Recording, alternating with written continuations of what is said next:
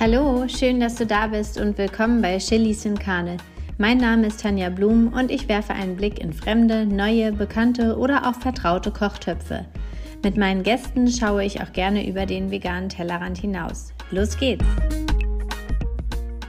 Hallo, herzlich willkommen, so schön, dass du da bist. Ja, heute geht es um ein etwas schwereres Thema, ähm, was ja, die, vor allen Dingen die Menschen umtreibt, die sich damit näher beschäftigen, nämlich mit Massentierhaltung, mit Tiertransporten, ja, mit den Dingen, die hinter den Kulissen ablaufen, damit wir ähm, tierische Produkte konsumieren können. Es geht um Tierrechtsaktivismus und ich spreche mit Oskar, der sich sehr aktiv ähm, mit anderen Menschen zusammen für die Tiere einsetzt, die aufstehen und laut werden, die auf die Straße gehen, die ähm, ja nicht nur in Anführungsstrichen sich für ein vegan, veganes Leben entschieden haben, sondern eben auch die Stimme erheben für die, die keine Stimme haben. Ähm, ich persönlich finde das ähm, ja sehr, sehr wichtig, dass es äh, genau solche Menschen auch gibt. Und neben dem ähm, stillen oder sanften Aktivismus, wie ich ihn nenne, auch den lauten Aktivismus gibt. Ähm, da gibt es Unterschiede und dazu bitte einen Hinweis in den Shownotes nochmal nachzuschauen, denn außerhalb unseres Gespräches hat mir Oskar, beziehungsweise außerhalb der Aufnahme hat mir Oskar nochmal erklärt, was für Unterschiede in Organisa bei Tierrechtsorganisationen ähm, es gibt und worauf zu achten ist. Das bitte in den Shownotes einmal nachschauen. Das ist äh, mir persönlich ein, ein sehr wichtiger Punkt, ähm, den es hier sozusagen zu beachten gibt. Ich freue mich total, dass Oskar heute hier ist und ich freue mich, dass er ähm, ja darüber berichtet, wie so ein Aktivismus aussieht, was er auf der Straße so erlebt, wenn er mit Leuten ins Gespräch kommt, wie seine Familie und seine Freunde damit umgehen, ob es vielleicht Schlüsselerlebnisse gab in seinem Leben, die genau das ausgelöst haben, für das, für das er sich jetzt einsetzt. Ja, es geht also weniger um Gesundheit und ähm, Klimaschutz, sondern es geht heute wirklich nur um die Rechte der Tiere. Herzlich willkommen, Oskar, in meinem Podcast Chilis in Karne. Schön, dass du da bist. Ja, freut mich, ähm, dass ich hier sein darf. Ja, du Sehr hattest, schön. Äh, du hattest ja in unserem Vorgespräch, als ich dich angefragt habe, hattest du gesagt, ja, du bist dir nicht so sicher. Du bist halt ähm, sehr klar und konsequent als äh, Tierrechtsaktivist tätig.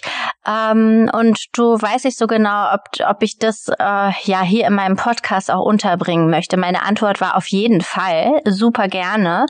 Ähm, und ich bin ganz gespannt, wie unser Gespräch verläuft. Äh, vielleicht erzählst du erstmal, was bedeutet bedeutet es denn, ähm, Tierrecht-Aktivist zu sein? Was steht dahinter? Ähm, für mich ist das gar kein so geschützter Begriff. Äh, ich denke, das ist eine Sache, die, die, wenn man sich zwangsläufig irgendwie mit Veganismus und dem Thema irgendwie Tierausbeutung auseinandersetzt, dass man dann drauf kommt, dass Tierschutz und Tierrecht häufig auch ein bisschen auseinandergesehen wird. Tierschutz ist eben häufig Tiere retten, ähm, sich für bestimmte Tiergruppen einsetzen, äh, aber eben nicht zwangsläufig für die Befreiung der Tiere oder für die, das Ende der Ausbeutung der Tiere. Ähm, und das ist so ein bisschen Tierrecht für mich. Also man setzt sich dafür ein, dass Tiere eben ein Grundlevel an Rechten bekommen, die man eben aus ethischer Sicht begründen kann. Das heißt, ähm, aus ethischer Sicht bedeutet einfach, dass wir Gründe dafür haben, abgesehen von der Spezies, ähm, dass wir Individuen so behandeln, wie sie behandelt werden sollten. Ja, das ist so.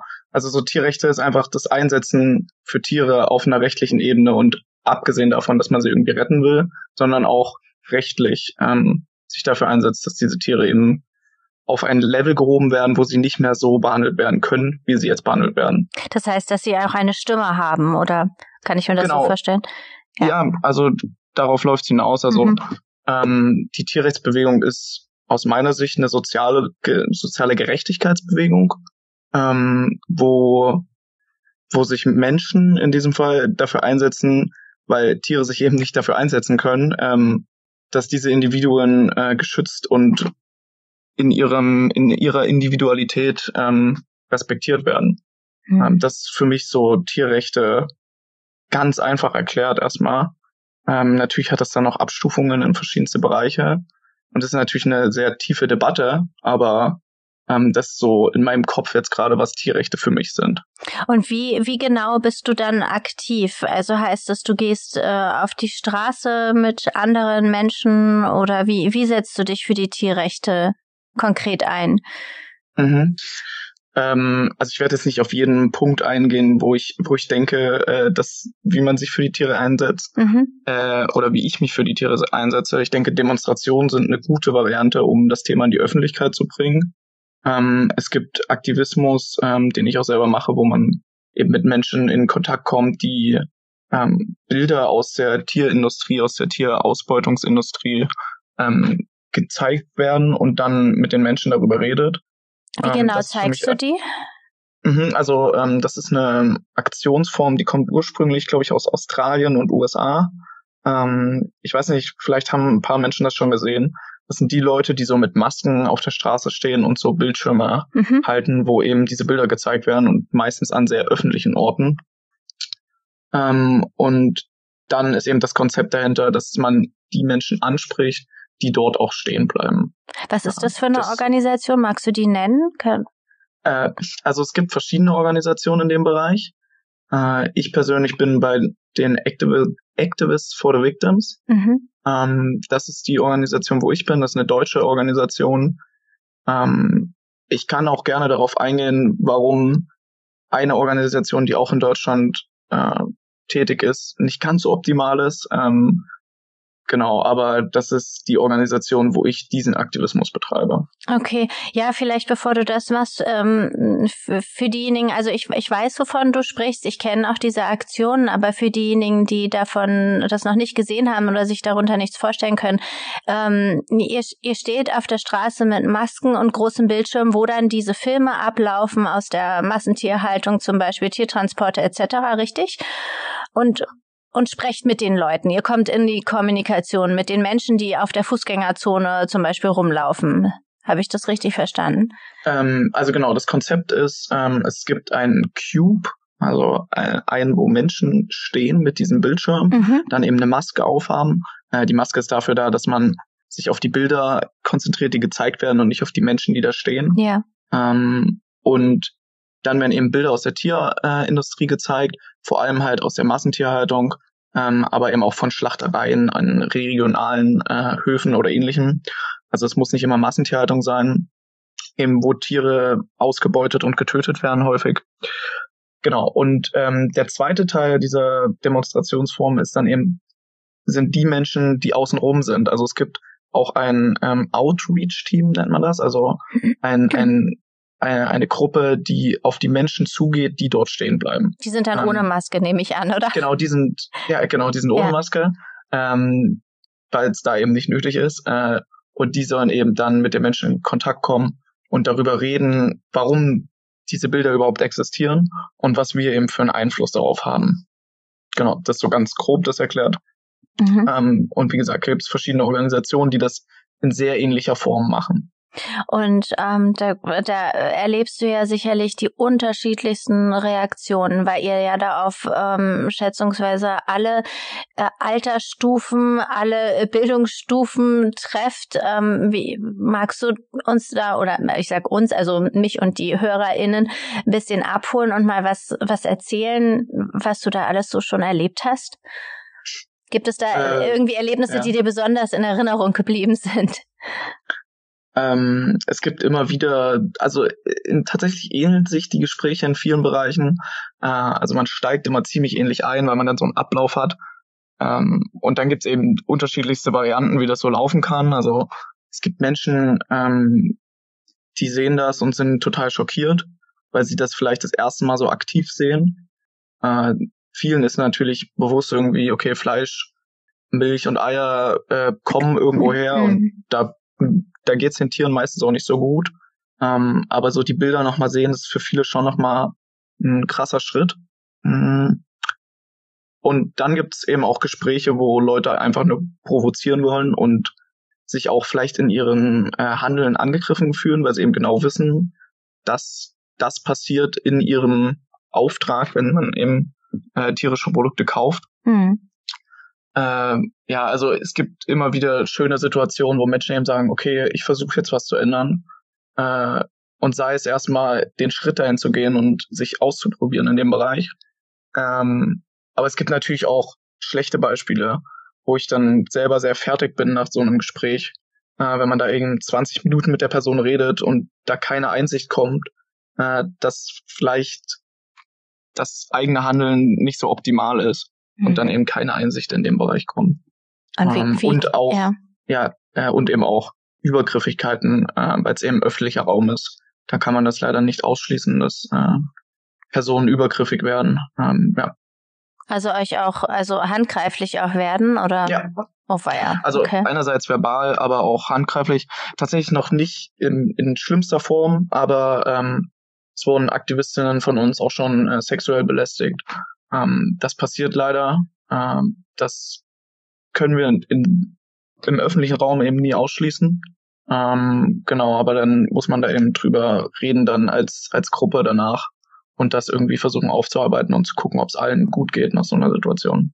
Ja, das wollte ich gerade fragen, wie, also wenn du sagst, ähm, das äh, beschäftigt dich danach oder da warst du ganz schön fertig, wie, wie gehst du dann damit um? Wie, wie fängst du dich da selber auf oder ist dann die Gruppe dafür da oder hast du da irgendwas, ja, womit du dich wieder in Ordnung bringen kannst? Mhm. Ähm, also bei mir ich bin, glaube ich, eine Person, die sowas gut wegstecken kann. Also ich habe schon dann Momente oder auch mal Tage, ähm, wo ich so schlechte Erlebnisse nicht so gut verarbeiten kann. Aber grundsätzlich komme ich damit immer ganz gut klar. Ähm, ich denke, das hat auch damit zu tun, dass ich eben ähm, häufig in der privilegierten Pers äh, Perspektive bin und mich aktiv in sowas hineingeben kann mhm. und eben nicht wie Menschen, die eben selber diskriminiert werden aufgrund von unterschiedlichsten Gegebenheiten, ähm, die eben ihre Identität nicht ändern können. Ähm, deswegen kann ich mich da persönlich selber gut raus und reinnehmen in solche Situationen. Ähm, und dann gibt es natürlich Menschen, mit denen ich ähm, mehr Kontakt habe und die so meine Bezugspersonen sind äh, in dem Bereich ähm, vom Aktivismus. Und dann kann man da gut drüber reden mit anderen Menschen, die eben ähnliche Erfahrungen machen mussten oder vielleicht die gleichen. Ähm, das ist auch immer ganz gut als Gruppe so direkt ähm, machen wir das tatsächlich erst selten. Würde ich mir vielleicht sogar wünschen, dass wir das vielleicht ein bisschen häufiger machen. Mhm. Ja.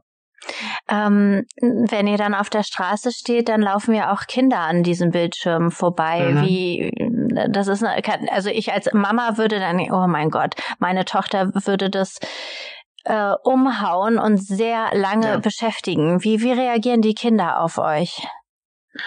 Ähm, also einerseits ist es natürlich ein, ich glaube, es ist fast mit der häufigste Vorwurf, den wir so kriegen. Ähm, weil im Aktivismus kriegt man immer Vorwürfe, egal welche Aktivismusform man macht, hm. äh, kriegt man Vorwürfe, dass man den Aktivismus falsch macht. Ähm, und das ist tatsächlich einer der Vorwürfe, dass wir Kinder traumatisieren würden. Ähm, und unser erster Schritt ist eben häufig, erstmal zu schauen, ob die Eltern das sehen, dass die Kinder diese Bilder angucken also ich sag mal, unter zehn Jahre gucken wir dann. Mhm. So ab zehn Jahre, denke ich, ähm, ist es, also ist meine Erfahrung, äh, können die das ganz gut verarbeiten und ja. verstehen, verstehen das auch eher. Vorher müssen wir schon häufiger aufpassen, aber es ist immer so ein Gefühlsding. Mhm. Ähm, aber der erste Schritt ist halt immer zu gucken, wo sind die Bezugspersonen, die Eltern, die, die Großeltern, ähm, ja. irgendwie sowas. Ähm, und wenn die Eltern das sehen, dann ist das für mich erstmal okay, solange sie die Kinder jetzt da nicht wegziehen. Ähm, also die können die Kinder wegziehen, aber ich meine, ähm, genau, wenn die Eltern das für okay empfinden, dass das Kind das sieht, dann ist es für mich auch erstmal okay. Ja. Ähm, und bei ganz kleinen Kindern, wenn wir eben nicht wissen, wo die gerade irgendwie, wo die Bezugspersonen sind von den Kindern, dann ähm, schauen wir, dass die die, kind äh, die Bilder vielleicht nicht unbedingt sehen. Aber das passiert tatsächlich selten, weil im, ein sehr öffentlicher Raum, da laufen Kinder selten in so jungen Alter alleine rum. Ähm, und die Kinder reagieren meistens am besten, würde ich sagen. Also natürlich sind viele schockiert erstmal. Ähm, aber was man oder was, was wir eigentlich alle wissen, dass wir Kindern beibringen, nett zu Tieren zu sein. Hm. Und wenn ein Kind ein Tier schlecht behandelt, dann sagen wir einerseits dem Kind, dass das nicht in Ordnung ist und andererseits, wenn das häufiger vorkommt, ähm, suchen wir vielleicht Hilfe für das Kind, wenn das, weil das eben auf psychische Auffälligkeit hinweist, wenn ein Kind aktiv Tiere quält oder ähnliches. Ähm, und deswegen haben Kinder eben ein grundsätzliches Verständnis, dass man lieb zu Tieren ist und da passiert eben das Gegenteil. Und wenn man diesen Kindern dann erklärt, äh, dass das passiert, weil wir eben tierische Produkte essen oder Tiere ausbeuten für irgendeinen anderen Zweck, ähm, dann sagen die meistens, aber warum machen wir das denn, wenn wir es gar nicht müssten? Mhm, genau. Und das ist immer sehr lustig und dann sagen die Kinder, ja, wir können doch auch einfach Pflanzen essen. Ähm, und dann sagen wir, ja. Ja, richtig. ganz pragmatisch sind äh, Kinder da, ne? ja, ja, ja, Das, das ist wirklich krass, ja. ähm, die, die sagen das dann halt einfach so, ja, dann können wir doch auch einfach Pflanzen essen. Mhm. Dann sagen wir, ja. Aber meistens ist dann halt nicht nur das Kind alleine ähm, da und dann äh, ändert sich das auch sehr schnell wieder, ja. Ja, wie sind denn die Gespräche mit den Eltern? Hast du da Eltern dabei, die dann sich drauf einlassen und, aus, und, und dem Kind vielleicht auch noch was dazu erklären? Und ähm, du merkst, da findet ein Umdenken statt? Oder äh, ja, also ich, ich frage mich so un, unterm Strich nach so einem Tag, könnt ihr da sagen, ähm, wir haben wir haben das geschafft, was wir wollten, nämlich wir haben zum Umdenken ähm, animiert oder äh, ist es gar nicht greifbar? Hm, ich glaube, es ist nicht greifbar. Also ähm, wir machen das meistens äh, drei Stunden an, an Samstagen. Mhm. Ähm, genau kommt aber auch auf den, den, die Ortsgruppe an. Also das handelt jede Gruppe so ein bisschen anders. Da gibt's kein, keine Bestimmung von oben sozusagen. Ähm, und ich glaube, es ist nicht wirklich greifbar. Äh, man hat schon ein Gefühl, wie gut jetzt äh, diese drei Stunden liefen und was man für Gespräche hatte. Gibt wirklich Tage, wo man denkt, boah, das war heute gar nichts. Ähm, einerseits vielleicht, weil man selber irgendwie nicht so gut drauf war und irgendwie nicht so viele Menschen erreicht hat, oder weil man einfach nicht kein Glück hatte mit den mhm. Leuten, die einem gegenüberstanden. Ja. Ähm, und dann gibt's Tage, wo ich denke, ja, das war, das war gut. Hier konnte ich zumindestens Menschen anregen, darüber nachzudenken und vielleicht nachträglich ähm, auch nochmal darauf einzugehen. Und das ist, glaube ich, auch so mein Ziel, weil in so einem Gespräch, in einem 10, 20 Minuten Gespräch, kann man meistens Menschen nicht dazu bringen, dass sie direkt äh, vegan leben und ähm, sich für Tierrechte einsetzen oder ähnliches. Ähm, das ist dann eher so ein prozessanstoßen Ding. Ähm, aber es gibt natürlich auch Momente, wo man vielleicht denkt, okay, die ändern jetzt ihr Leben von Grund auf. Passiert leider seltener, aber das äh, kommt auch vor. Beobachtest du denn, dass es auf der Straße dann durchaus auch mehr VeganerInnen gibt, die irgendwie sagen, ich, ich ernähre mich schon rein pflanzlich oder erlebt ihr sowas selten?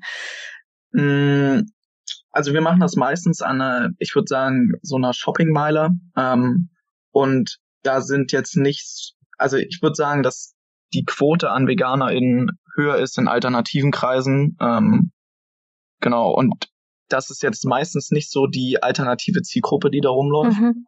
Ähm, aber wir merken schon, und das ist, glaube ich, so die größte Beobachtung, dass umso jünger die Menschen sind, also ich sag mal von 10 bis 20 die Zielgruppe ja. deutlich aufgeklärter schon ist und sich dem deutlich mehr bewusst ist als ähm, Menschen, die jetzt sage ich mal Ü40 sind. Ähm, das ist schon ein Muster, das wir erkennen. Also dass die umso jünger die Zielgruppe ist, umso aufgeklärter im Durchschnitt sind die schon okay. ähm, und sich dem auch mehr bewusst. Ähm, und es kommt auch häufiger vor, dass Menschen sagen, also wir haben auch so eine kleine Spendenbox, ähm, wo, wo man eben so den Aktivismus ein bisschen unterstützen kann, äh, falls man mal wieder neue Technik oder so braucht.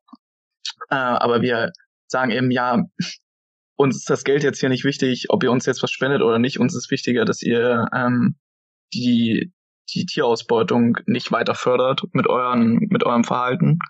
Ähm, und genau, da sind eben Menschen häufig dabei, die Geld reinstecken, die sagen, ich finde es gut, was ihr hier macht. Ich lebe schon vegan, ähm, aber ich gebe euch ein bisschen Geld so. Mhm. Das, das passiert tatsächlich häufiger, aber auch manchmal in Gesprächen. Ähm, und es bleiben tatsächlich auch mehr Menschen stehen, die zumindest schon vegetarisch sind. Ähm, das ist auch was, was man erkennt. Weil ich sag mal, 99 Prozent der Menschen laufen dort vorbei. Hm. Aber aus dem Augenwinkel sehen sie es doch trotzdem, das fällt doch auf. Also irgendwas macht ja. es doch, muss es doch auch mit den Menschen machen, die nur dran vorbeilaufen. Denke ja, ich mir irgendwie. Mit denen kann, es ist doch sehr auffallend, nicht. ne? Ja. wie ihr da steht. Was ja auch gut ähm, ist. Ja. Also das ist, das ist schon so, dass die ähm, das merken. Ähm, und es passiert tatsächlich auch, ich sag mal, aller Viertelstunde, wahrscheinlich sogar öfter, äh, kommt irgendein Spruch mit, ich gehe mir jetzt eine Schnitzel holen oder sowas. Mm, ja. Also gut. das, das ist Klassiker äh, auf, auf so einer Demo. Ähm, ja. Okay.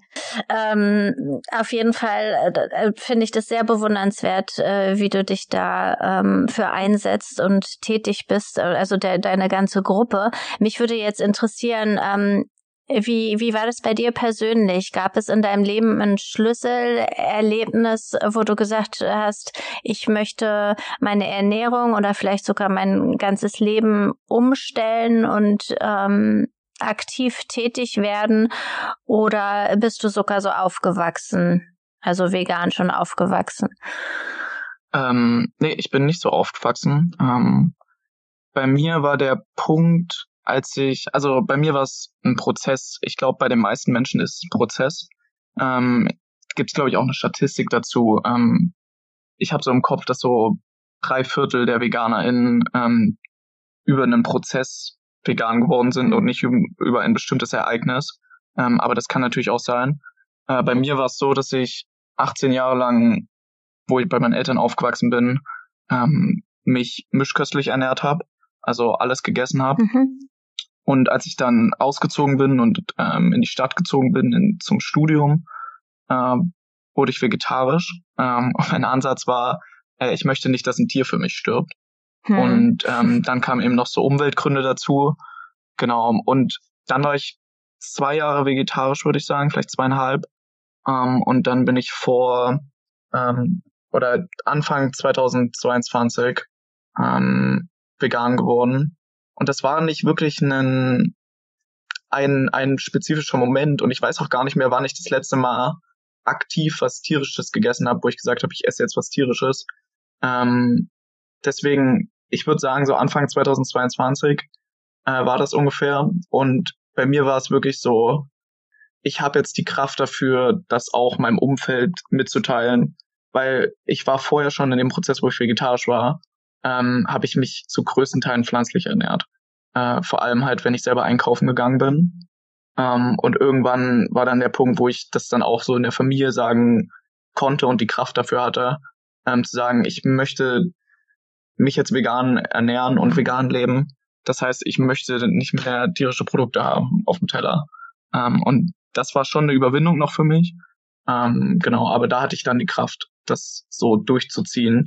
Und ähm, ich habe tatsächlich bis dahin nie ähm, solche Bilder gesehen oder mich aktiv dazu nicht entschieden, solche Bilder zu sehen, ähm, weil ich wusste, dass ich vegan werde. Okay. ja, ähm, genau. Das, das ist ein bisschen komisch vielleicht. Äh, ich weiß es nicht, aber ich wusste das, dass wenn ich solche Bilder sehe, ähm, ich das nicht mehr mit mir vereinbaren kann. Mhm was ziemlich absurd ist, aber es beschreibt vielleicht auch ganz gut, was viele Menschen vielleicht auch so im Kopf äh, oder im, im Herzen haben, dass sie Absolut. schon wissen, ja. dass es irgendwie falsch ist, tierische Produkte zu essen, weil man weiß, was dahinter steckt, aber man irgendwie nicht die Überwindung findet, das auch durchzuziehen. Ja. Ja, das denke ich ist ein ganz wichtiger Punkt. Das ähm, Wegschieben, Augen verschließen und ähm, einfach nicht drüber nachdenken, weil man halt über Jahre so gelebt hat, es nicht anders kennt, ähm, es eine Gewohnheit ist, Erinnerungen an gewissen Gerichten dranhängt. Das ist schwer. Ja. Ähm, und äh, deswegen staune ich, dass du das eigentlich im Endeffekt ohne Horror-Doku geschafft hast, weil diese Bilder einen ja am Ende wirklich irgendwie dazu bringen, mehr darüber nachzudenken. Ähm, wie ist denn dein, also das ist ja jetzt noch gar nicht so lange her, wenn du sagst 2022. Ähm, ja. Da erinnerst du dich bestimmt auch noch daran, was dir so am meisten gefehl, fehlt oder gefehlt hat äh, in der um, bei der Umstellung, während der Umstellung.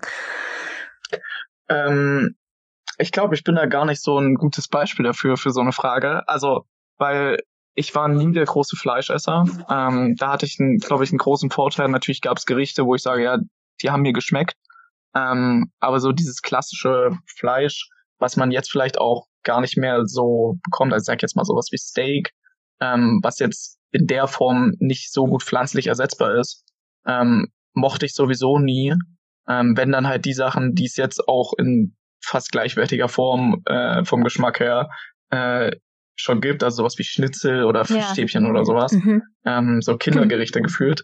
Ja, genau. ähm, ja, äh, das war es dann eher und auch dieses typische Beispiel mit ähm, Käse war bei mir nie so ein Ding, ähm, ah, okay. weil ich mhm. weil ich das nie so empfunden habe, dass das für mich so ein essentieller Teil ist. Auch da wieder natürlich gab es Gerichte, wo ich mir denke, ähm, ja, hat mir geschmeckt, fand ich gut.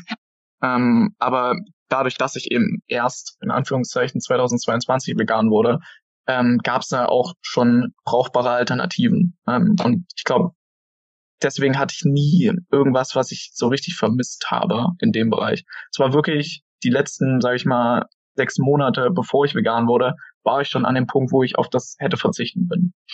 Hm.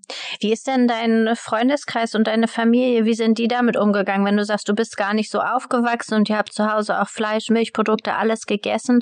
Wie gehen die damit um? Ähm, ja, ich komme sehr vom Dorf.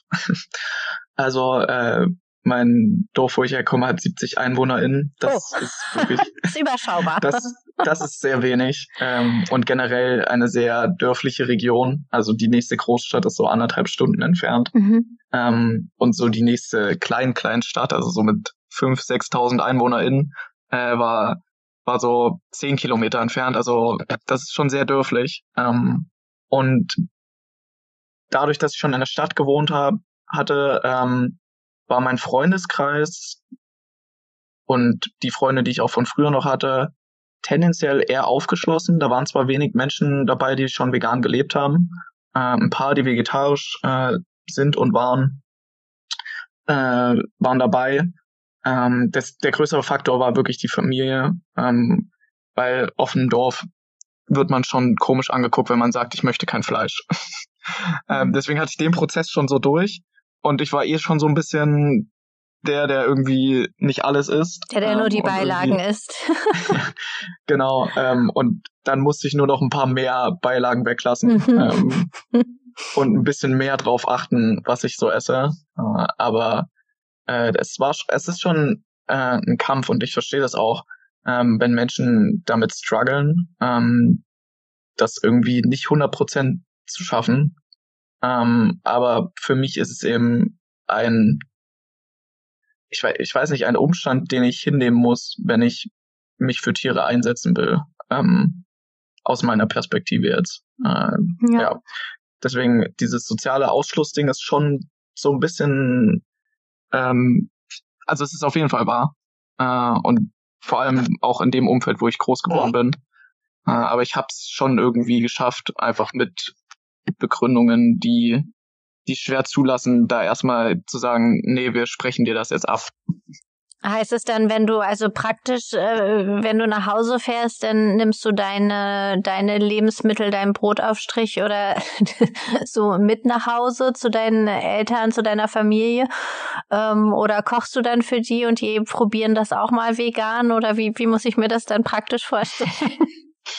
ähm, also am Anfang war das auf jeden Fall so. Ähm, ich habe Glück, dass äh, meine Geschwister, ähm, also vor allem meine zwei größeren Schwestern, äh, schon. Wie viele seid ihr denn? Offen. Entschuldige, das ist ja Zwischenfrage, weil du sagst vor allen Dingen deine zwei größeren. Wie, wie viele Geschwister hast äh, du? Ich habe drei Halbgeschwister. Ähm, also ein bisschen so Patchwork von mir und ich okay, bin der wow. Nachzügler. Ähm, Schön. und äh, meine zwei Schwestern sind schon deutlich offener in dem Bereich und ähm, tendieren zu einer veganen Ernährung. Ähm, genau, und das hat mir schon ein bisschen geholfen, ähm, dass, dass die auch ein bisschen das wollten, was ich wollte. Natürlich habe ich das so ein bisschen mehr in die Familie reingebracht, aber das war schon mal so ein Punkt, wo ich sage, okay, mir schon ein bisschen geholfen. Und ähm, ja, meine Eltern passen sich auch langsam an. Also äh, ich sag mal, das war am Anfang schon schwierig und ich glaube, hätte ich vor fünf Jahren gesagt, ich bin jetzt vegan, dann äh, weiß ich nicht, ob ich das so durchziehen ziehen hätte können. Vor allem noch, wenn ich da gewohnt hätte. ähm, aber ja. äh, dadurch, dass ich so schon alleine wohnte, ich war zwar noch auf das Geld von meinen Eltern angewiesen, ähm, aber ich konnte eben selber entscheiden, was ich damit mache. Ähm, und dann habe ich halt häufig selber Sachen mitgebracht, ähm, auch mal gekocht oder eben ähm, meine Eltern haben auch immer mal ähm, Sachen gekocht, wo sie wussten, okay, das ist vegan, das kriegen wir hin. Also so Kartoffelpuffer zum Beispiel. Mhm. äh, Kartoffelpuffer äh, waren immer so ein Klassiker, den mein Vater gemacht hat, weil das eben von Grund auf vegan ja, war in seinem ja. Rezept. ähm, oder dann was Einfaches wie Nudeln mit äh, Tomatensauce oder so. Äh, ja. Und ansonsten musste ich mir halt selber irgendwas überlegen. Und vor allem so Familienfeiern ähm, war dann immer so das Ding, wo ich irgendwie mir was überlegen musste, was ich da jetzt mache. Hm. Aber was ich total schön finde, ist, dass du sagst, du als, als Jüngster ähm, hast deinen älteren Geschwistern das nahegelegt und sozusagen, ja, mitgegeben auf dem Weg. Das finde ich total schön, dass die Initiative von dir da kam. Meistens ist es ja umgekehrt. Ja. Ähm, wie, wie kam das denn dann, dass du zum Aktivismus ähm, kamst, dass du selber auf die Straße gehst und äh, für die Tiere kämpfst? Das äh, passiert ja auch nicht mhm. mal eben. Nee, also ähm, da ist dann vielleicht genau das, was andere Menschen vegan gemacht hat, hat äh, mich in diesen Bereich gebracht, ähm, weil ich diese Aufnahmen, also ähm, meine meine Freundin und ich haben uns damals die ähm, so bekannte Dokus angeguckt und da waren auch Dokus dabei, wo ich jetzt äh, ähm, in einem aufgeklärteren Bereich sage, die würde ich gar nicht mehr so unterstützen. Also zum Beispiel ähm, Dokus wie Cowspiracy zum Beispiel mhm. ähm, gibt's auf Netflix. Da geht's vor allem um die Umweltperspektive ähm, und die Umweltperspektive ist ein großer Punkt in der Tierausbeutung und ähm, die aktuelle Tierindustrie zerstört schon sehr viel von unserem Planeten und hat einen großen Anteil daran, äh, dass die Klimakrise an dem Punkt ist, wo sie jetzt ist ähm, und auch weiter so sein wird. Ähm, und trotzdem würde ich sagen, dass vor allem beim Veganismus äh, um die Tiere geht äh, und die an vorderster Stelle stehen sollten, ähm, weil man eben diesen Umweltaspekt nicht konsequent auf jeden Bereich äh, von veganen Leben und vor allem dann von Tierrechten äh, durchsetzen kann. Also beispielsweise ähm, eine Kutsche schadet der Umwelt jetzt nicht drastisch oder mhm. ähm, Pferderennen oder ähnliches. Ähm, das sind aber Punkte, wo ich sage, als Tierrechtler äh, stehe ich da klar dagegen ähm, mhm. und unterstütze das nicht. Und genau durch so, solche Dokus bin ich eben darauf aufmerksam geworden, wie schlimm es Tieren geht und bin dann auch auf so ähm, ja Aufnahmen aus Deutschland zum Beispiel gekommen, also was ich auf jeden Fall jeder Person empfehlen kann, ist Soko Tierschutz und auch Animal Rights Watch, aber vor allem Soko Tierschutz, ähm, den YouTube-Kanal, den Instagram-Kanal ähm, mal anzuschauen, weil die gehen eben auch in Biohöfe rein, die gehen eben auch in Bioschlachtereien rein und in kleine ähm, Höfe, wo mhm. eben wir häufig auf der Straße gesagt bekommen, ja, wir kaufen regional, wir kaufen bei der Bioschlachterei von nebenan. Mhm. Ähm, und die gehen eben genau in solche Höfe und da zeigt sich eben, dass das keine Ausnahme ist, ähm, dass in diesen Höfen mit den Tieren schrecklich umgegangen wird. Ja. Weil am Ende werden die Tiere eben getötet so und darum geht's halt. Und für uns vor allem ausgebeutet. Ja. Und durch diese drastischeren Aufnahmen dachte ich mir, okay, ich muss irgendwie mehr machen als nur vegan leben, in Anführungszeichen. Ähm, und ich muss mich irgendwie noch mehr einsetzen für die Tiere, weil die Tiere können das nicht selber. Die können nicht selber aufstehen und sagen, ähm, wir wollen das nicht mehr. So wie bei anderen sozialen Bewegungen, äh, bei den Menschen eben. Ja. Äh, und deswegen bin ich auf die, tatsächlich die Aktivismusform, die ich eben vorhin beschrieben habe, war auch die erste Aktivismusform, die ich in dem Bereich gemacht habe. Hm. Ähm, wenn du dir sowas anschaust, gerade wenn man sich sowas zum ersten Mal anschaut, ich kenne das bei mir selber, da, da entsteht dann so eine Art, also bei mir jedenfalls entstand so eine Art Wut und so ein Unverständnis, mhm. warum, warum kapieren das die Menschen denn nicht, die meisten Menschen? Ja. Ähm, zumindest hier in unseren Breitengraden, wo man sich das auch leisten könnte, anders zu leben. Ähm, ja. Und wie, ich kann mir jetzt, also du diese Wut, ähm, die hast du dann sozusagen umgemünzt in einen Aktivismus. Äh, Habe ich das richtig formuliert? Ja, ja, ja, das kann man, glaube ich, so beschreiben. Ähm, und ja. ich glaube, diese Wut ist auch häufig verständlich, weil man eben häufig so, also man kriegt nicht so vor Augen geführt, was für Ungerechtigkeiten es auf der Welt gibt, ähm, wie bei diesen Aufnahmen. Mhm. Ähm, und vor allem eine Ungerechtigkeit, wo so viele Menschen dran teilnehmen. Ja. Äh, also natürlich passieren in so vielen Bereichen Ungerechtigkeiten und da muss, muss auch was getan werden, äh, da muss auch was dagegen getan werden, so rum. Mhm. Ähm, und da müssen Menschen für kämpfen, dass das aufhört, aber ähm, bei dieser Ungerechtigkeit, also wie Tiere ausgebeutet werden, gibt's eben einfach wenig Vergleichbares, was mit Tieren passiert auf dieser Welt. Allein wie, wenn wir uns anschauen, wie viele Tiere jeden Tag äh, und jedes Jahr getötet werden für den menschlichen Zweck, dann ist es schon sehr erschreckend und ich glaube, diese Wut ist dann sehr verständlich. Die Frage ist nur, wie man die dann ähm, ja. einsetzt und was man damit anfängt. Ähm, und ich glaube, das ist auch schwer zu, zu kontrollieren, diese Wut. Ja. Ja, ich habe mich am Anfang damit sehr, sehr schwer getan, weil ich auch dann so im Freundeskreis und in der Familie immer dachte, sag mal, seht ihr das nicht? Ihr macht ja. einfach so weiter. Guckt euch doch mal an, was ich euch geschickt habe. Hört doch mal rein da und da. Und ähm, ja, das ist äh, schwierig, damit dann ähm, umzugehen. Und ähm, ich habe die Erfahrung gemacht, dass äh, es hilft nicht äh, dann im eigenen Kosmos mit dem erhobenen Zeigefinger und Wut irgendwie zu kommunizieren, sondern eher dann durch andere Dinge wie ähm, das Probieren von anderen Sachen ähm, oder ja Alternativen aufzeigen. So, ja, mhm. das ist das, ja. sozusagen der sanfte Aktivismus im eigenen Umfeld. ja, ja, also ich glaube, da muss äh, jede Person so ein bisschen seinen Weg finden. Genau. Ich würde gar nicht sagen, dass das eine schlechter und das andere besser ist. Nee, wollte ich damit ähm, auch gar nicht weil, sagen. Ja, ja, aber nee, ja. Ich, ja. ja, ich würde es gerne nur noch mal sagen. Ja. Weil ähm, es ist, glaube ich, so ein Ding von, wie man in seinem Umfeld gesehen wird. Mhm. Und ähm, ich mag auch die Perspektive zum Beispiel nicht. Das äh, finde ich persönlich nicht gut, wenn man sagt, ja, äh, ich bin vegan, aber ich lasse die anderen machen. Mhm. Ähm, weil das eben die Tiere außer Acht lässt. Ähm, und man kann das in gewissen Situationen, denke ich, machen. Und ich glaube, das macht äh, jeder Tierrechtler und jede Tierrechtlerin äh, machen das in Situationen, dass sie sagen, okay, ich sag jetzt nichts. Ähm, ich, ich bin jetzt einfach mal ruhig, ich brauche das gerade nicht. Mhm. Ähm, das habe ich in verschiedensten Situationen, ähm, wo man einfach ein bisschen, vielleicht ist es resignieren, ähm, aber vielleicht auch einfach keine Kraft gerade dafür hat. Ähm, und Jetzt habe ich gerade meinen Punkt vergessen. Ja, äh, also ich habe über sanften Aktivismus gesprochen, ja, wie ich genau. damit so ein bisschen umgehe, ja. um einfach auch in gewissem Maße dann nicht ständig anzuecken, um des eigenen Friedenswillens.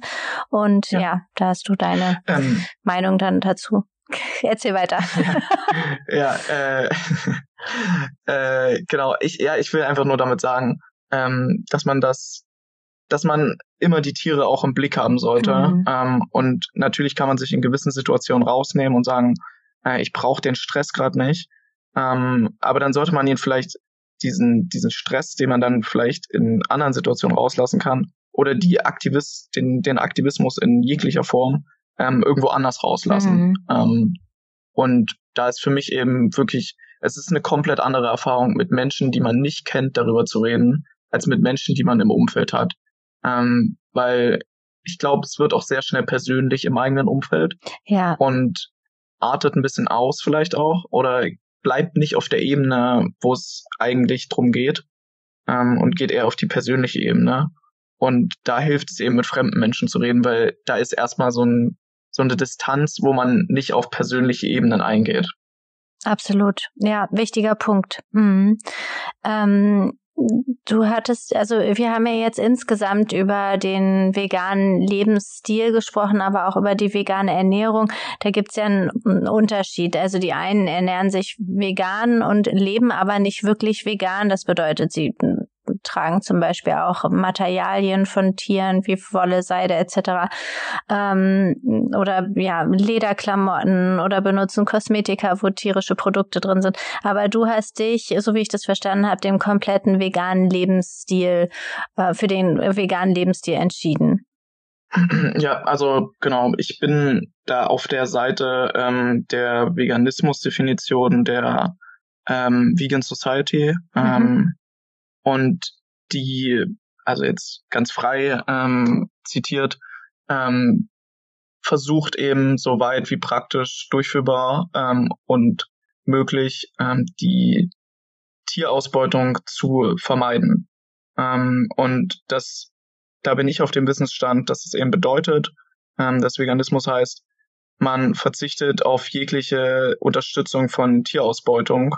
Ähm, und das impliziert dann eben auch, dass man nicht nur auf die Ernährung schaut, sondern eben auch auf andere Aspekte, wo Tiere ausgebeutet werden. Und dazu gehört eben die Kleidungsindustrie, dazu gehören Tierversuche, ähm, dazu gehört ähm, die Ausbeutung in Zoos ähm, und eben die die zur, zur Schaustellung äh, von, äh, von Tieren für den für die menschliche Unterhaltung und auch in Zirkussen ja. ähm, zählt, zählt das dazu. Und es gibt eben verschiedenste Ebenen, ähm, die da beachtet werden sollten.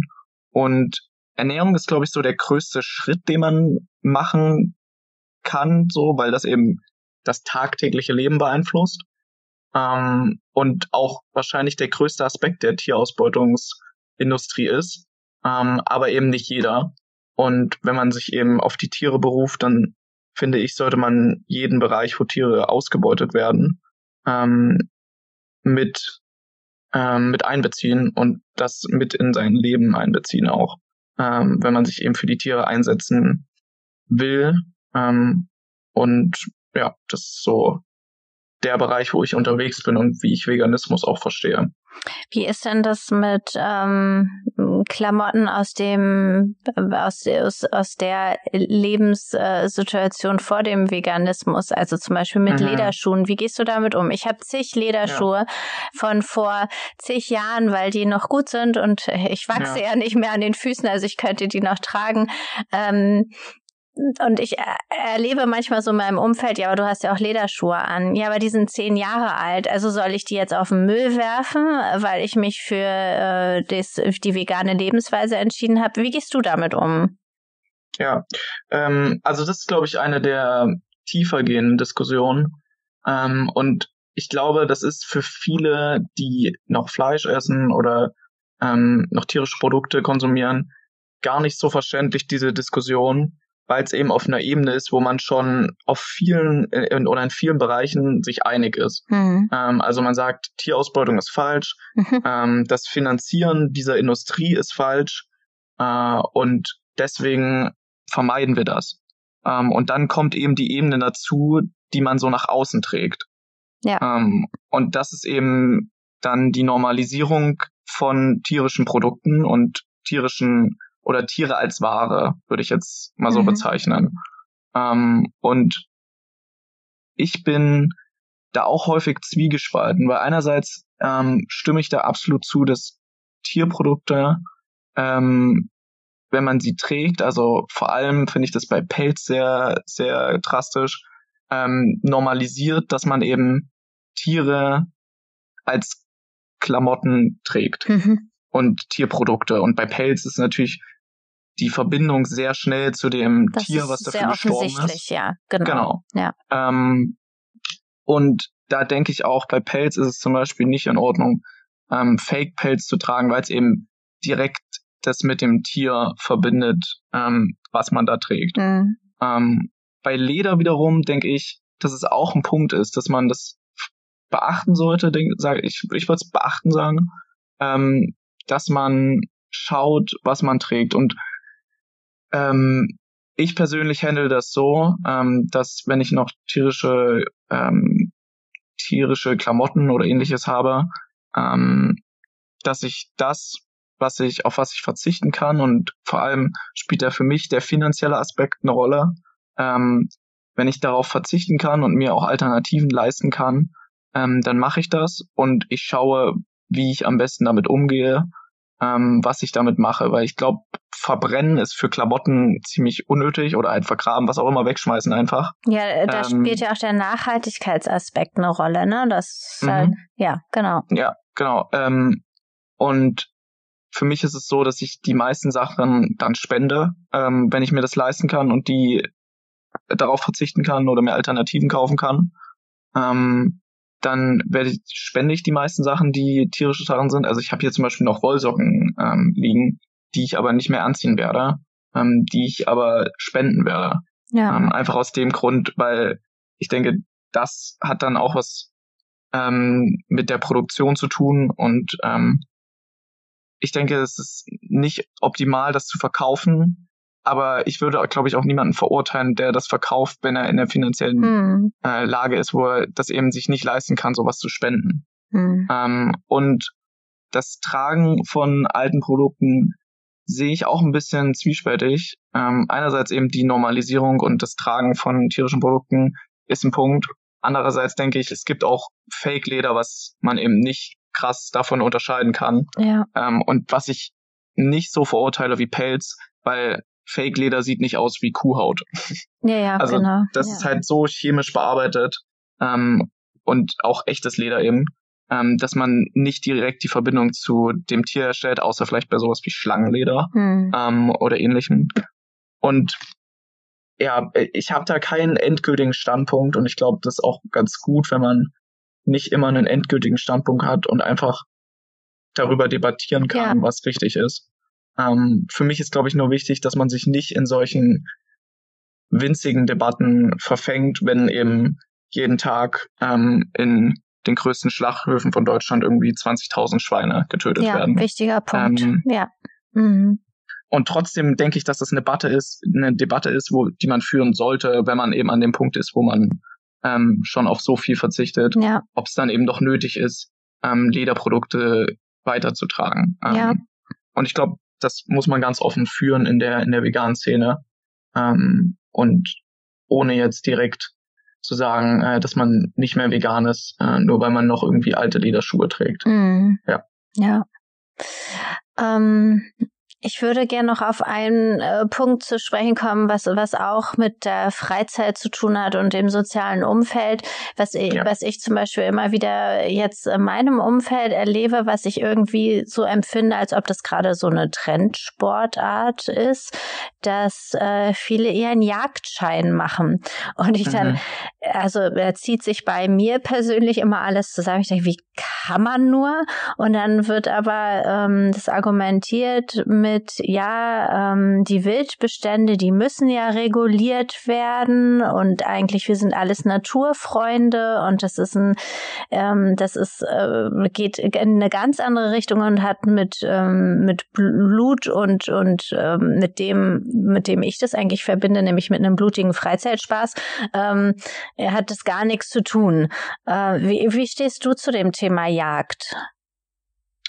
Ähm, ich, ich glaube, das ist ein Thema, ähm, dieses, also was du angesprochen hattest, auch mit diesem Naturverbundensein. Mhm. Ähm, und da würde ich, also es gibt da zwei Ebenen. Einmal kann man das widerlegen aufgrund der ökologischen Seite. Also dieser Punkt mit Wildbestände regulieren. Äh, wir müssen gucken, dass die Wälder äh, irgendwie noch intakt bleiben und co. Ähm, auf der Ebene kann man dagegen reden und ähm, das auch ähm, widerlegen vor allem. Und auf der anderen Seite die tierrechtliche Ebene. Und auf der ökologischen Ebene kann ich es, glaube ich, relativ schnell machen, dass das einfach falsch ist. also ähm, wir sehen eben da, wo viel gejagt wird, ähm, gehen die Bestände nicht zurück, sondern erhöhen sich tatsächlich eher. Ähm, und das einfach aufgrund der ähm, aufgrund der nicht ökologisch basierten Jagd, ähm, die für mich auch nicht in Ordnung wäre. Ähm, aber eben weil JägerInnen keine Beschränkungen in vielen Bereichen haben oder die auch nicht kontrolliert werden. Ähm, also wir haben, soweit ich weiß, ähm, über 500.000 HobbyjägerInnen in Deutschland, ähm, weil Tendenz steigend, nehme ich an. Tendenz, ja, ja, ähm, Tendenz sehr drastisch steigend. Ja. Ähm, und ich kann da gar nicht so viel zu dem Thema sagen, aber ich weiß, dass es da sehr gute Literatur zu gibt. Ähm, und ich habe auch in meinen Kreisen Menschen, die sich damit aktiv auseinandersetzen. Und ähm, das ist einfach eine riesige Lobby an ähm, Jagd, ähm, Jagdindustrie und JägerInnen, gleichzeitig auch zusammen mit der Forstwirtschaft, ähm, die dafür sorgt, dass dieses Bild entsteht von einer nachhaltigen Jagd. Ähm, weil die Forstwirtschaft genau das bezwecken will, ähm, weil die Forstwirtschaft eben davon profitiert, wenn Wälder für sie optimal gestaltet sind. Und das heißt nicht, dass es ökologisch am meisten oder am besten mhm. gestaltet ist. Also da geht es vor allem auch wieder um Profite, ähm, wie so oft in der Tierindustrie und im, im Kapitalismus eben insgesamt. Ähm, geht es eben um Profite und wie der Wald am besten für die Menschen aussehen sollte und nicht wie der Wald am ökologischsten wäre. Ja. Ähm, weil die Natur schafft es eigentlich immer ganz gut, ähm, sich selber zu regulieren. Äh, und vor allem dann, wenn man hinguckt, äh, dass Wölfe an der Grenze äh, zu Deutschland ähm, oder zu Polen ähm, in Deutschland abgeschossen werden, damit sie eben nicht in die Jagdgründe der JägerInnen kommen. ähm, und das ist dann ein, ein, ein trauriger Trend, den wir sehen, dass, dass mehr Wölfe getötet werden, damit die äh, Wildbestände nicht reguliert werden, damit die Jäger noch was zum Jagen haben.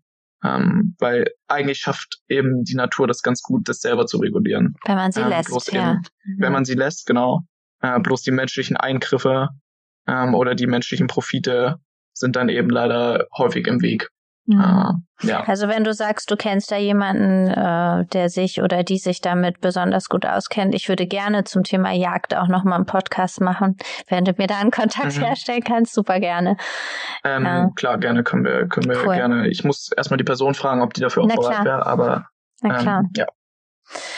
Ähm, ja, das ist ein, ein, ein, spannendes Thema, genauso wie auch Zoos äh, in der Freizeit. Wenn man wenn man Kinder hat, äh, ist es oftmals so, dass dass das Thema Zoo äh, aufploppt. Und ich bin mit meinen Kindern noch in keinen Zoo gegangen, aber es die Einschläge, die kommen näher und mhm. ähm, mir graut es davor.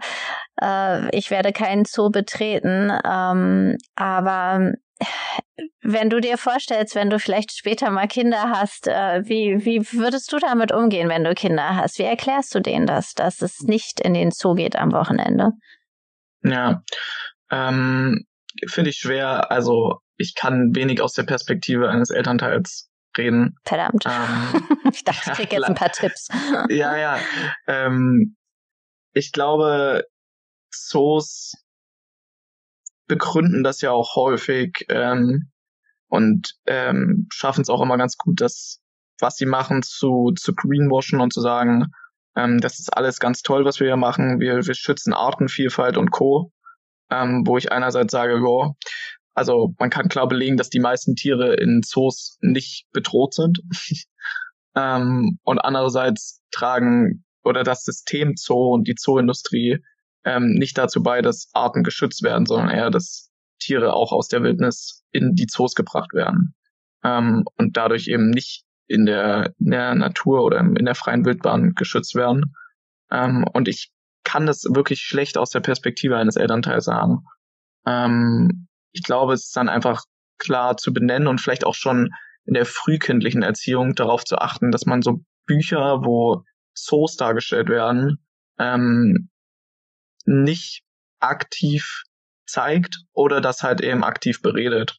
Ähm, weil Zoos werden da eben sehr anders dargestellt als die Realität. Ja, im Zirkus zeigt. genauso. Es ist erschreckend, genau. wirklich. Das ist nochmal ein Thema für sich, die äh, Kinderliteratur in solchen, auch Bauernhöfe. Ja, ähm, ja. genau, generell die, die Tierausbeutungsindustrie, ja. ähm, weil es eben große Industrien sind, die viel Geld verdienen. Ja. Ähm, und dann eben auch entweder selber so ein Material erstellen können oder eben gute Image-Kampagnen äh, machen können, äh, dass sowas eben auch verbreitet wird. Ähm, aber wenn wir uns eben Statistiken ansehen, äh, gucken, wie, wie Tiere in Zoos behandelt werden, ähm, dann sehen wir eben, dass Tiere, äh, also das, die Frage ist, warum sollten wir Tiere in Zoos halten? Ähm, nur um sie, um ihnen ein gutes Leben zu geben, müssen wir sie nicht ausstellen und ähm, dafür Geld verlangen, sondern könnten auch Reservate dafür schaffen Ähm, und eine menschliche Haltung, wenn die eben in, in menschliche Haltung aufgewachsen sind und nicht mehr in die Wildnis zurück können, ähm, dann so machen, dass eben die Tiere nicht für Unterhaltungszwecke ausgebeutet werden, sondern einfach ihr Leben leben dürfen, wie eben auf Lebenshöfen häufig Nutztiere ähm, oder sogenannte Nutztiere. Ähm, ja, da gibt es auch tolle Projekte, auch, in, auch in Deutschland ja. äh, für Bären ja, und für Affen und ja, ja. genau, genau Reservate genau. dann, ja.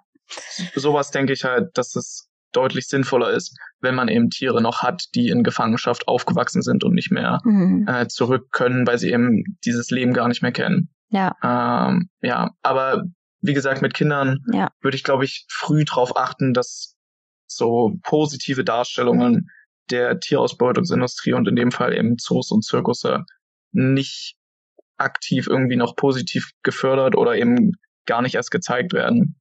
Ähm, und man dann eben mehr drauf eingehen kann, dass das eigentlich falsch ist, was, was die ja, Menschen dort machen. Weil für die Kinder ist es dann eine Selbstverständlichkeit, ne, dass man mit Tieren genau. so umgeht und dass die eingesperrt sind und man gegen die Gitterstäbe klopfen kann und ja, und bei der Fütterung dabei ist und was für ein Spaß. Ja, klar, die, ähm, die können das noch nicht beurteilen, ja. Ähm, ja, viele schwere Themen, Themen, äh, viel ja. zum Nachdenken. Ich würde jetzt gerne einen ganz kleinen Schlenker äh, in was leichteres noch machen, bevor wir zum Ende kommen, und zwar in deinen Kühlschrank oder in deinen Vorratsschrank. ähm, ja. Was darf denn für dich äh, in deiner Küche nicht fehlen? Was hast du immer zu Hause? Ähm, ist jetzt, glaube ich, kein krasser Take, aber auf jeden Fall Tofu. Langweilig. Also glaub, Nein, oh. Nein, überhaupt nicht. ja, also Tofu und also vor allem Räuchertofu ist für mich irgendwie so eine der geilsten Sachen, die ich irgendwie so entdeckt habe, nachdem ich vegan wurde oder auch wo ich vegetarisch schon war, aber eben dann so in diesem Prozess. Wie bereitest ähm, du den zu? Kommt, glaube ich, aufs Gericht drauf an. Also ich bin an dem äh, Level, wo ich auch Tofu einfach so essen könnte und einmal in diesen Block reinbeißen kann. Aber ähm, Nee, also wenn es so um eher asiatische Gerichte, so ostasiatische Gerichte geht, ähm, dann schön mit Sojasauce anbraten, ähm, vielleicht noch ein bisschen Zwiebeln dazu und dann äh, dazu irgendwie ein Reisgericht oder ein Reisnudelgericht oder sowas ähm, mit frischem Gemüse. Äh, das finde ich immer sehr geil. Mhm. Ansonsten gibt's wenig, wo ich sage, das spezifisch ist so das, was mein, meine Küche so ausmacht äh, oder mein, mein Kochstil. Ich würde sagen, ich, ich bin ein, ähm, ich glaube, in der Hinsicht bin ich ein Marketingopfer, wenn ich das so sagen darf. Okay, was äh, kommt jetzt? Ich, dass ich wirklich fast jedes vegane Alternativprodukt erstmal ausprobiere. Also ähm, auch die Fleischersatzprodukte, ja? Ja, ja. Okay, hätte also, ich jetzt gar nicht ähm, gedacht, weil du ja sagst, auch Fleisch ist ja gar nicht so wichtig. Mich stört nämlich manchmal der Geschmack, dass es zu sehr nach Fleisch schmeckt. Ja. Das schmeckt mir dann wieder nicht. Ja, das, das, das kann ich auch verstehen. Ich habe das manchmal auch, aber bei mir ist das gar nicht so krass, weil ich das nicht mehr mit dem tierischen Produkt ähm, verbinde. Mhm. Äh, weil ich, das ist jetzt wieder nicht so ein leichtes Thema, aber ich rieche das, wenn das ein tierisches Produkt ist. ja, doch, Fällen. ich auch. Also, ja. Ähm, mhm. ja, und auch im Supermarkt und so finde ich das sehr krass, diesen Geruch. Ähm, allem mit so frische Theken und sowas, da machen wir immer einen großen Kreis drum. Mhm. ähm, genau, aber das habe ich bei Fleischersatzprodukten nicht so. Ähm, und ich probiere tatsächlich relativ viel aus an diesen neuen Produkten, die so auf den Markt kommen. Ähm, weil ich achte jetzt auch nicht besonders ähm, auf meine Gesundheit. Also ich versuche mich schon relativ gesund zu ernähren, aber das ist nicht mein Hauptzweck dieser Ernährungsform oder die, dieser Lebensform. Ähm, und speziell bei der Ernährung äh, ist das jetzt nicht, dass ich sage, ähm, ich esse nur Gemüse, Getreide, Nüsse ähm, und sonst nichts, sondern ich esse halt auf was ich Lust habe. Ja, jetzt muss die Ernährungsberaterin aber sagen, da passt gut auf dich auf, das, das holt dich ein. ja, also ich achte schon so ein bisschen drauf. Äh, muss man ja, also sollte man auch, äh, muss man nicht natürlich, weil es gibt eben auch Menschen, die tierische Produkte essen und äh, sich sehr ungesund ernähren. Ja, ja, das ähm, hat nichts mit der Ernährungsform ja, zu tun.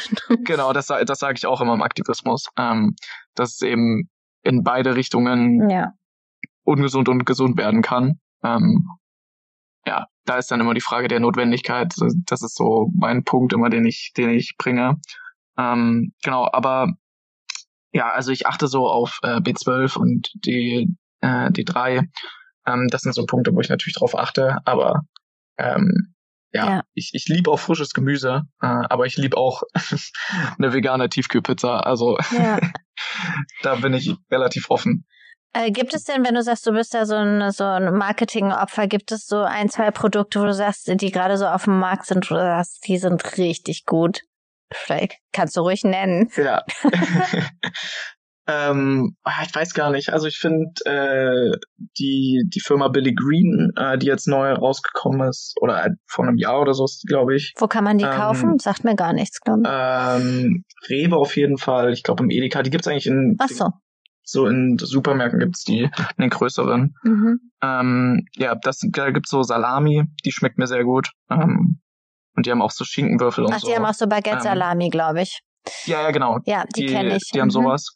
Ähm, die mag ich sehr. Ähm, und ansonsten finde ich Firmen wie Greenforce gut. Also ähm, Greenforce hat so eine Firma, die so viel ähm, Zeug herstellt, was so mit Wasser aufgemischt wird und eigentlich so eine Pulverform hat. Ja, die sind super, ähm, wenn man äh, viel reist und dann was mitnehmen will, vegane Ja, weil die auch so lange haltbar genau. sind. Genau, ja.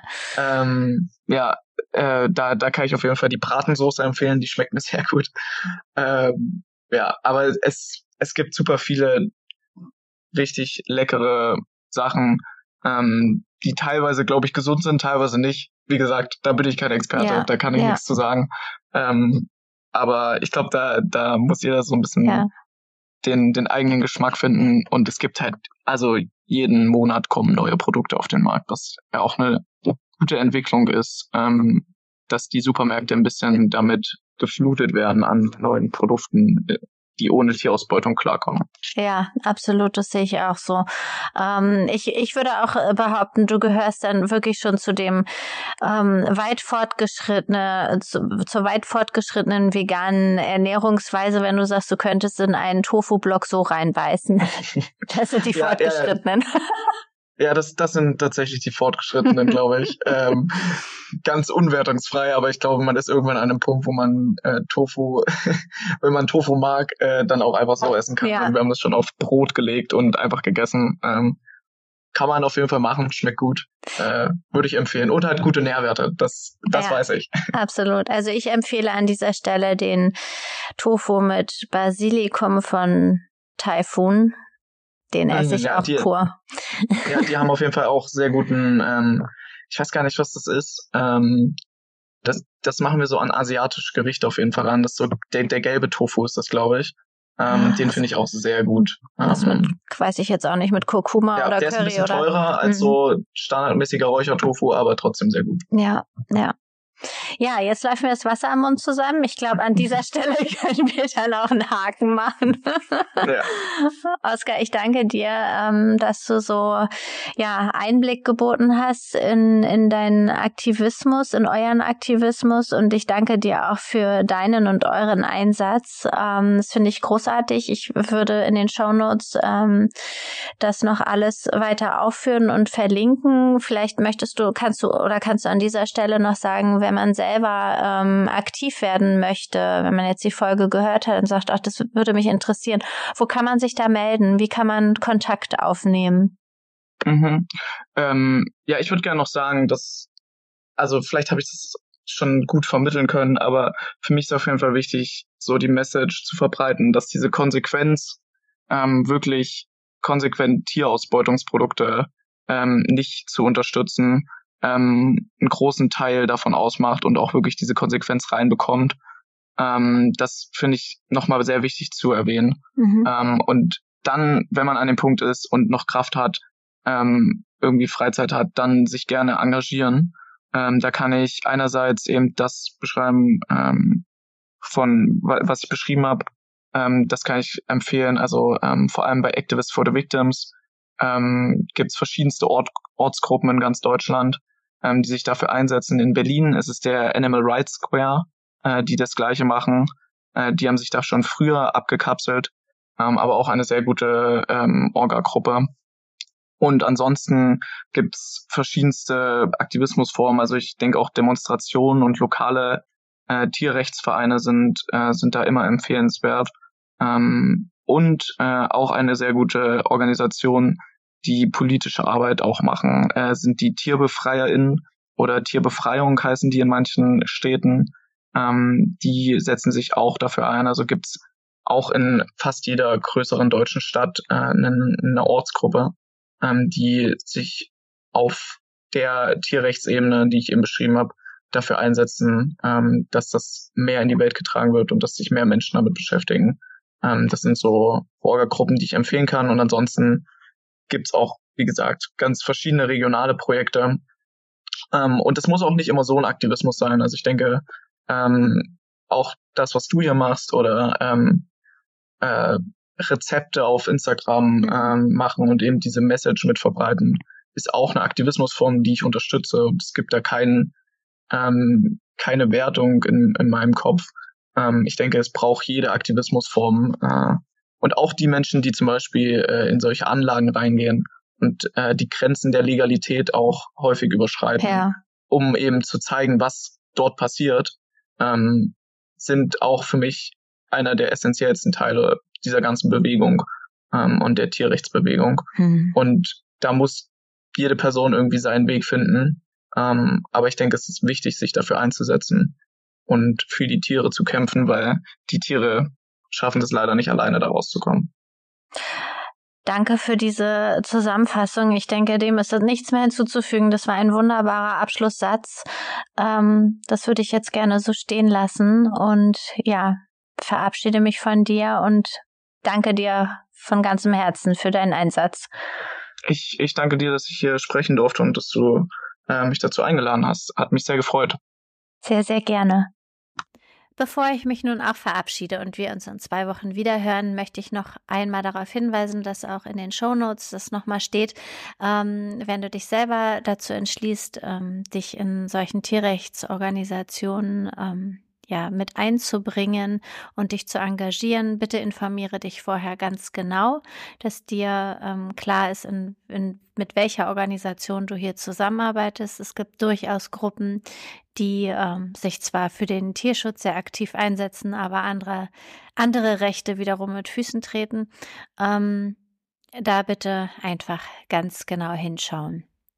Ja, ich freue mich, wenn wir uns in zwei Wochen wieder hören und bitte bewerte doch meinen Podcast mit möglichst vielen Sternchen. Wenn du Fragen hast oder Anregungen oder einfach was loswerden möchtest, findest du mich auf Instagram unter simplybloom.de. Das ist auch die Adresse meiner Webseite. Du kannst dich auf meiner Webseite für den Newsletter anmelden. Da erfährst du mal als erstes ähm, über das neue Thema des Podcastes. Und ja, ich freue mich immer von dir und euch zu lesen und zu hören. Alles Liebe, bis dann.